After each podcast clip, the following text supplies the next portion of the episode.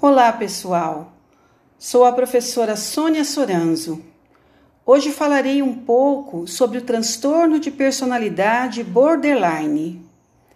Este transtorno se dá quando o jeito de ser de uma pessoa ou sua personalidade traz sofrimento ou para ela ou para quem convive com ela.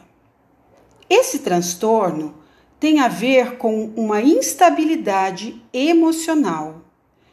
Ele é mais frequente em mulheres e se manifesta mais no final da adolescência, por volta dos 18 anos, mas depois pode ficar mais brando. Mas há relatos que homens também apresentam este transtorno. Este transtorno é limítrofe, está entre a neurose e a psicose. Trata-se do jeito de ser ou da forma como o indivíduo funciona. Ele não tem cura, mas a condição de vida do indivíduo pode ser melhorada através do uso de medicações e psicoterapia. A causa desse transtorno é multifatorial, ou seja, tem vários fatores, como vivências traumáticas, abusos psicológicos ou sexuais, estresse ambiental, bullying, entre outros. O indivíduo tem uma extrema dificuldade em tolerar o abandono ou a rejeição. O borderline tem uma grande dificuldade em administrar suas emoções. Ele age conforme sente e não conforme pensa, e muitas vezes pode se arrepender. Ele apresenta grande instabilidade de humor. As oscilações que sente são parecidas com a do bipolar. Porém, no bipolar, a diferença é que estas oscilações de humor podem durar semanas, enquanto que no borderline é um jeito de ser, o jeito da sua personalidade. Para o borderline, a instabilidade não fica somente nas emoções, e sim nas sensações de vazio crônico. Eles costumam ser violentos e têm comportamento de autodestruição, gastos excessivos, excessivos, tentativa de suicídio e outras situações mais que ele pode apresentar. Há casos de automutilações, se machucam por acharem que é melhor sentirem a dor física do que a dor na alma.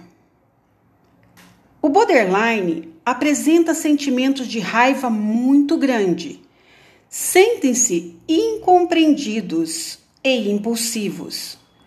Tem uma forte tendência à desvalorização da pessoa amada. Tem encantamento pela pessoa amada, mas se ela o despreza, ele termina o relacionamento, põe tudo a perder, sem medo das consequências. Muitas vezes ele tende a pular de um relacionamento para o outro, oscilando assim suas emoções. Cria situações idealizadas e acha que a outra pessoa terá que corresponder à sua idealização, o que muitas vezes não acontece e o que muitas vezes ele vem a se frustrar e se enraivecer. O borderline pode apresentar sintomas psicóticos, o transtorno poderá ser, ou melhor, o tratamento poderá ser através de uma combinação de alguns medicamentos, como por exemplo, estabilizadores de humor, antidepressivos, antipsicóticos e também a terapia, que o ajudará a conhecer o seu jeito de ser e agir, que para ele muitas vezes é possível, mas muito árduo. E essa psicoterapia pode durar anos.